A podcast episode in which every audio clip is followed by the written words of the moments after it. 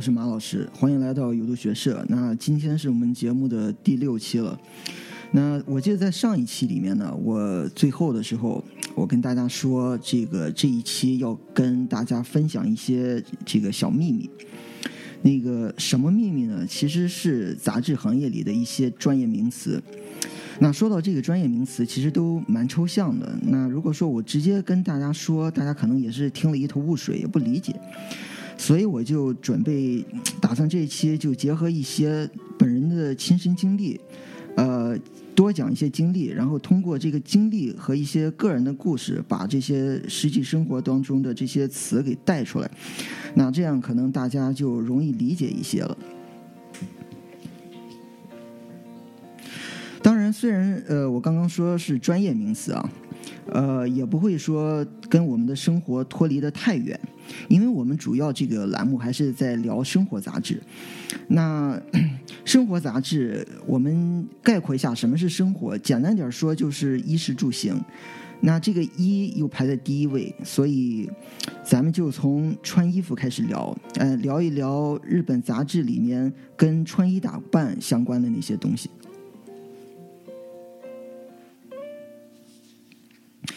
前不久，其实我刚刚从日本回来，然后我马上一回来我就见了一朋友，我们互相打了一招呼之后，哎，然后就开始就他就问我最近的状况怎么样？哎，我说我最近刚从日本回来啊，呃，哎，他马上又接着我的话说，哦，原来如此啊，我我看你今天打扮这身就看起来挺日本的，你这衣服一定不是在美国买的吧？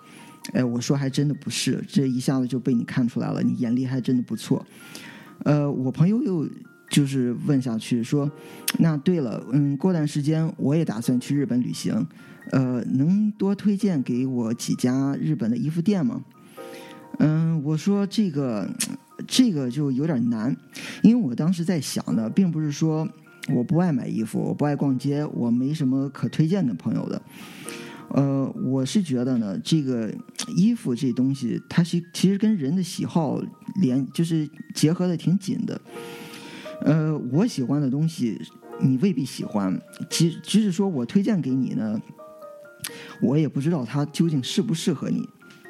又加上他的那个问题问的有点模糊，说我想要就是日本感觉的衣服，那这个日本感觉究竟是什么？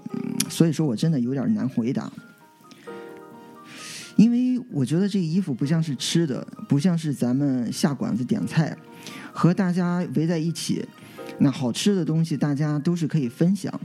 我是北方人，我照样喜欢吃南方菜，那我的南方朋友也蛮喜欢吃北方这些面点的。你喜不喜欢衣服？然后这件衣服呢又适不适合你？这里面我觉得有太多太多因素，就是来来决定的。首先包括这个。身高，然后你的体重，然后面容，甚至说是肤色、言谈举止、性格喜好，甚至说是职业，你把这些所有这些因素考虑到一起，那我归纳出是四个字来，就是气质类型。那我们说这个杂志，我就是特别想从这个气质类型作为一个切入点去聊日本的这个穿衣这方面的杂志。因为我从小到大这段时间呢，都是在呃，就是青岛，其实我在家乡长大，呃，直到后来大学之后才出国。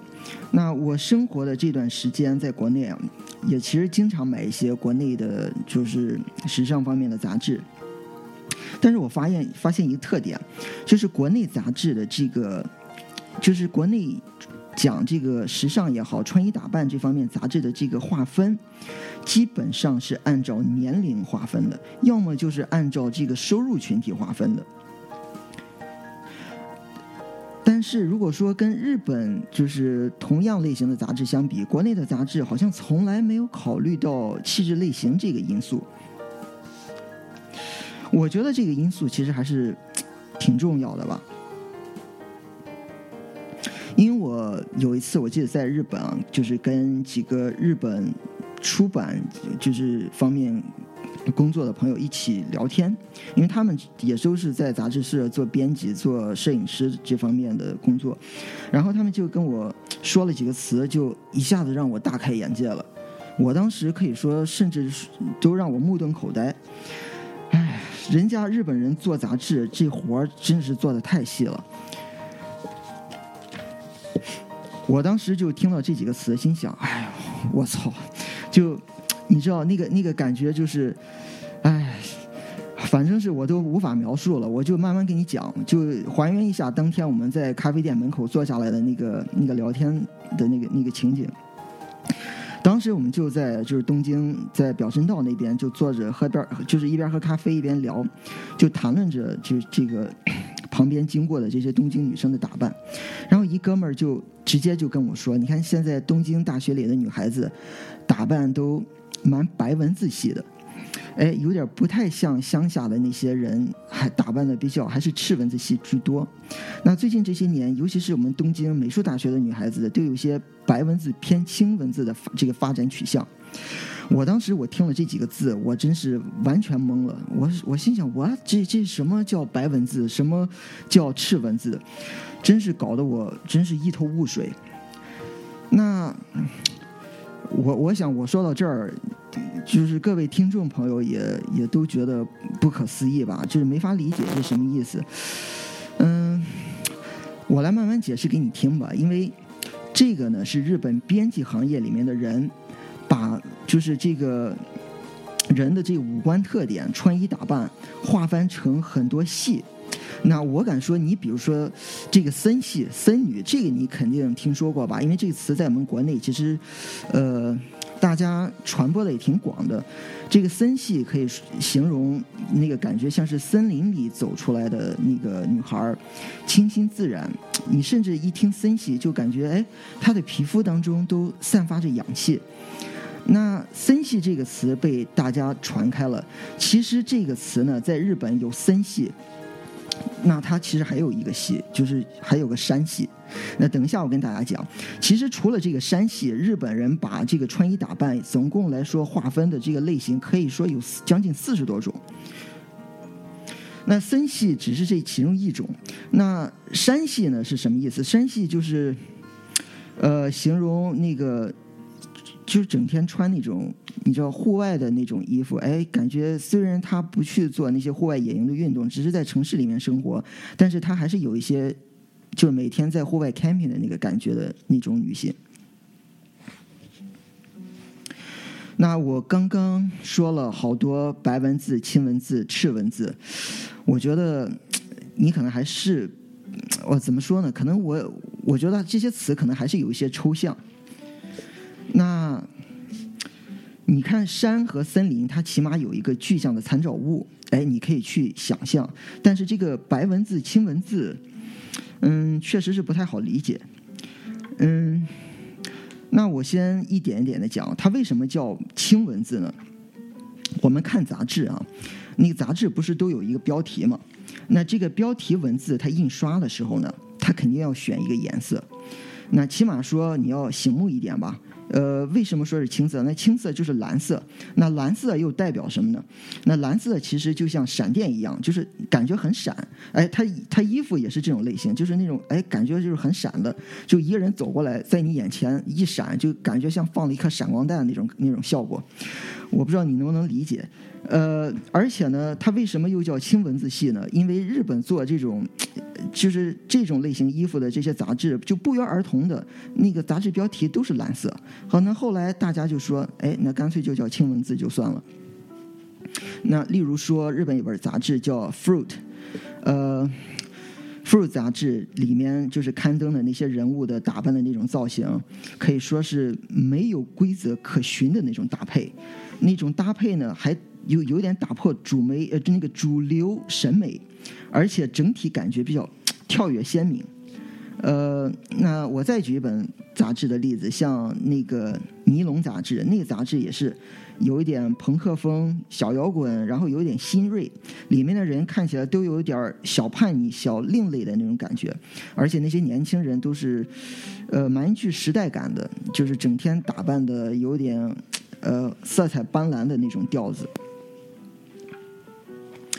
那其实这个亲文字系，那放在日本，我就用这些词去形容。可是，呃，我觉得咱中国如果说找个例子去，嗯，去让大家更好的理解，我觉得你就不如把它。想成你上学的时候，或者说你看那个校园偶像剧、青春剧里面，总有那种角色嘛，有那种小太保、小太妹，哎，你知道，哎，就是每天就有点吊儿郎当的，然后不太务正业，然后还有一些叛逆，然后有一些玩世不恭的那种性格。哎，我突然又想起来一件事儿，其实这个，呃，怎么说呢？是呃，我上学的时候啊，呃，当时班上有一个同学，他其实打扮的就可以说蛮清文字系的，因为她也是当时我们班里的那种小太妹性格的一个女生。她平时到穿的东西也也当然有一些另类，但有一天她就穿了一件特别闪的衣服，就是呃那个年代大概是呃两千呃不到两千年九九。我记得是九九年左右吧。当然，那个同学有一天他就穿了一件夹克，那那个夹克上面有特别多的那种那亮亮的那种塑料亮亮片儿，然后就放到就是穿起来的那种感觉。然后你知道，当时中国学校里要求也特严，所以说那个老师就看他这一身就特别不顺眼。然后那天我们老师就说：“哎，那个谁谁，你给我站起来来。”呃，然后那同学就站起来了，然后呢，那个老师又说，呃，你知道老师为什么让你站起来吗？嗯呃，然后那那个同学又晃了晃脑袋，说，我不知道啊。那老师又说，你看你今天穿这样，你知道你来干嘛吗？那那那女生说啊，来上课。老师又说了，我今天看你穿成这样，就不像是来上课的。我看你像是来开演唱会的。其实那女生当时也有点不服气，然后她就狡辩了，就说：“我今天我也不是天天穿成这样，因为我我今天穿这样是因为我晚上要过生日，我有一个生日 party 才这样的。”哎，那一天我记得正好是四月份吧，那四月底大概的样子。哎，老师也是来话来的特别快，老师就说：“哎哎呦。”呃，我还看不出你这位同学是金牛座的啊，因为我那个老师也是金牛座的。然后老师又说了，说，呃，人都说这个金牛座的人就是性格比较稳重，啊，那女女孩子吧的性格比较沉闷，比较比较闷。我看你倒不像是金牛座的，我感觉你倒像是野牛座的。你看，就通过这样一个小事儿，其实我觉得也没什么大不了的，就是一同学穿了一件比较出挑的衣服，然后就被老师给数落了一顿。嗯，我觉得通过这个事儿呢，就是反映出什么呢？就是，呃，首先一个是反映出这个，呃，这个十二星座里面的金牛座其实一直存在着。野牛座的一群一群人，他是也是滥竽充数混进来的。那还有一个，我就是说明什么了？就是说明了在中国人的这个传统教育观念里面，其实一直不太倡导这个个性的培养。那尤其是我们这个学校里的这个教育。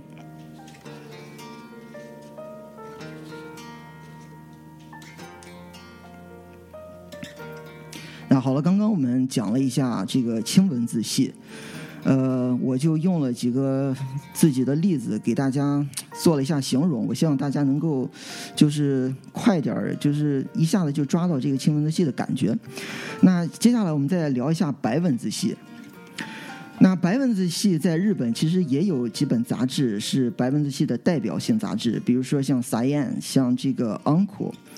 呃，白文字系呢，她的这个感觉是城市文学气息的女孩，然后这个调子中呢，还带有一点点中性，呃，讲究潮流，但是又不张扬，呃，还还还还有什么？我想想啊，嗯，呃，我简单点概括吧，比如说最近。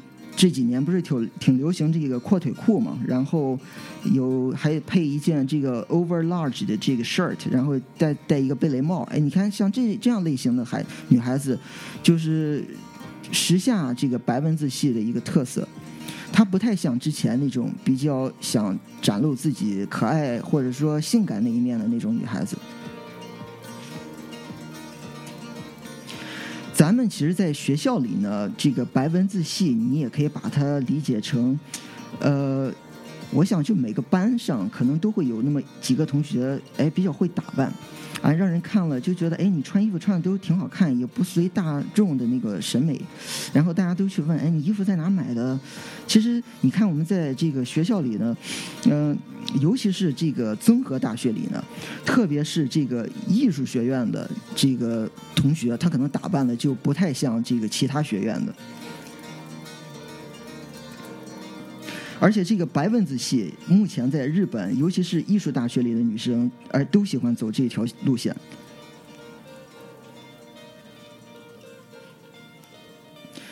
呃，再结合一下中国当时当下的这个特征，我觉得你看，像中国这个时尚杂志，它有时候不是会刊登一些潮流街拍吗？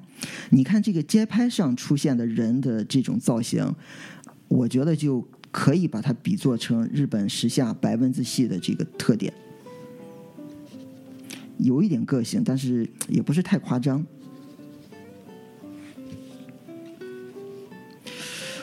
嗯，青文字、白文字讲了一下，还有一个我觉得也是需要好好讲一下的，这个叫赤文字系。那赤这个词在日语里面是什么什么意思？就是红色的意思。所以说，也可以把它概括成红文字系。那红文字系其实也是这样，也是这个杂志很多杂志它那个标就是标题字都是用了那个红色。那比如说像。像 Mina 这个，我们国内也有它的中文版。然后像瑞丽这个更不用说了，就是因为这些杂志之前都是从日本引进的这个版本。然后这些杂志，你看它那个标题，就是不是粉的，就是红的。所以说，日本人把这种类型的杂志就叫它叫赤文字系。那这个赤文字系的女孩呢，大家可能也应该心里有个概念，就是哎可爱轻佻，然后有一点那个甜美的小风情。我记得我在国内读大学的时候啊，就是我们大学校园里面，像那个像那个外语学院的，然后像那个经管学院的那些那些女生，她那个打扮其实有一点这方面的感觉，就是可爱的那种漂亮。呃，不是太要求个性，但是要把自己的那种小淑女的感觉表现出来。这个赤文字系，其实在日本也是女孩子里面算是最多的一种类型。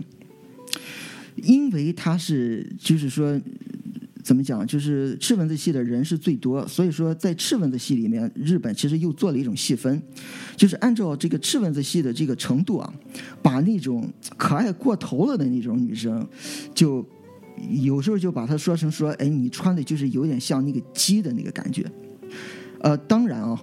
我说的这个“鸡”不是那个“鸡”，也不是日本的那个艺妓的“妓”。我在这儿这个“鸡”是是那个“鸡”，是《霸王别姬》的这个“鸡”。因为《霸王别姬》这个“鸡”，它在日语里面其实是指娃娃的意思。刚刚我说的那个过头，就是因为它太过头、太可爱，有点像那个洋娃娃的那种感觉了。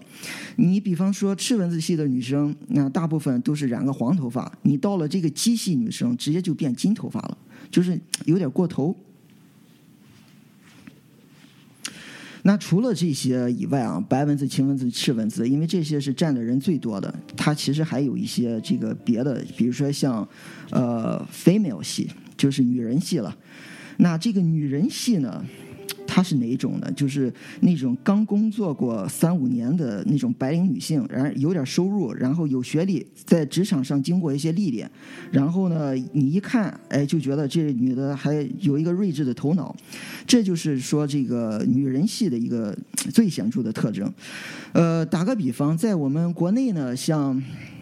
其实也有很多这样的，比如说我们看都市剧，有时候一出场一人一女的，哎，长得挺漂亮。然后我有时候跟朋友在一起看这种类型电视剧，我朋友直接说：“哎，这一看就小三儿。”我说：“你怎么看人家就说人家是小三儿呢？”其实你看这个当小三儿，他也一定要有一些当小三儿的这个资本和一些硬件条件，无论说是这个脸蛋儿还是身材。其实这个女人戏呢，呃，你别说。它是这些，就是日本杂志里面我刚刚提到的这些不同造型里面对硬件指标要求最高的一种。当然，我这样说就是可能有点不恰当，但是我只是 打个比方，就是让大家哎方便的，就是一下子就能抓到这个这个类型的一个一些特质了。那除了这个以外呢，其实还有很多很多不同类型的，包括 Torado。那 Torado 系在日本呢，嗯，也有一本杂志，像 Fudge，Fudge 这个杂志最近其实也是卖的蛮好的。其实 Torado 这个词，你听它的这个发音，它其实呢是来自于英文的那个发音，就叫复古。我们就是英文有一个，当然英文我们说复古，有时候我们叫 vintage，但是其实还有一个叫 traditional。那 torado 其实是来自于英文我们说的那个 traditional，就是有一点传统、经典的那个感觉。那除了这个风格以外，还有什么比较流行呢？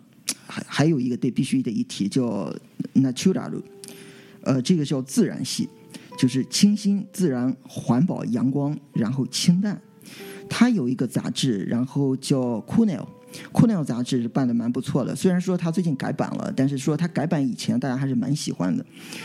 呃，自然系，你其实可以这样理解：国内有一个日本牌子叫无印良品，这个大家我想都应该知道。你看那个无印良品里面卖的那些衣服，就是典型的自然系。那除此以外呢？我刚刚不是说了很多，就是关于女生打扮的这些东西吗？呃，这些风格其实还有一个是时下日本男生打扮这个风格最多的一种，那个那个这个风格叫 America 金。呃，这词是来自于 American，其实是一个美国人，你把它音译翻译成英文来的一个词。那像 America 金系的。这个涵盖的这个面儿就有点广了，比如说像，呃，玩滑板的、玩冲浪的，然后喜欢那个机车文化的、喜欢那些 hip hop 文化的这些，哎，反正就是喜欢美国文化的这些男生，他身上都有一个特点，哎，这个特点你把它概括下来，用这个日日语这个出版编辑行业里面的词来讲呢，就叫 America。其实呢，这个今天这个 我们这个节目，毕竟说每期只有三十分钟，我是紧赶慢赶，就是呃把这些 不同类型气质的给大家大概的讲解了一下。呃，如果说大家感兴趣的话，其实可以上一个网站去查一下，呃，这里面对每一种就是造型都做了一些讲解吧。但这个网站是日语的，如果说你看不懂，你当然你可以 Google 一下。哎，好像国内好像没有办法 Google 是吗？那反正你就想什想什么办法了，你可以就翻译一下。那这个网站的网址是 www. dot magazine，然后 slash data. dot com，呃，不是 slash 是 dash data. dot com，呃，就是 www 用中文再讲一遍点儿 magazine，然后横杠 data. dot com。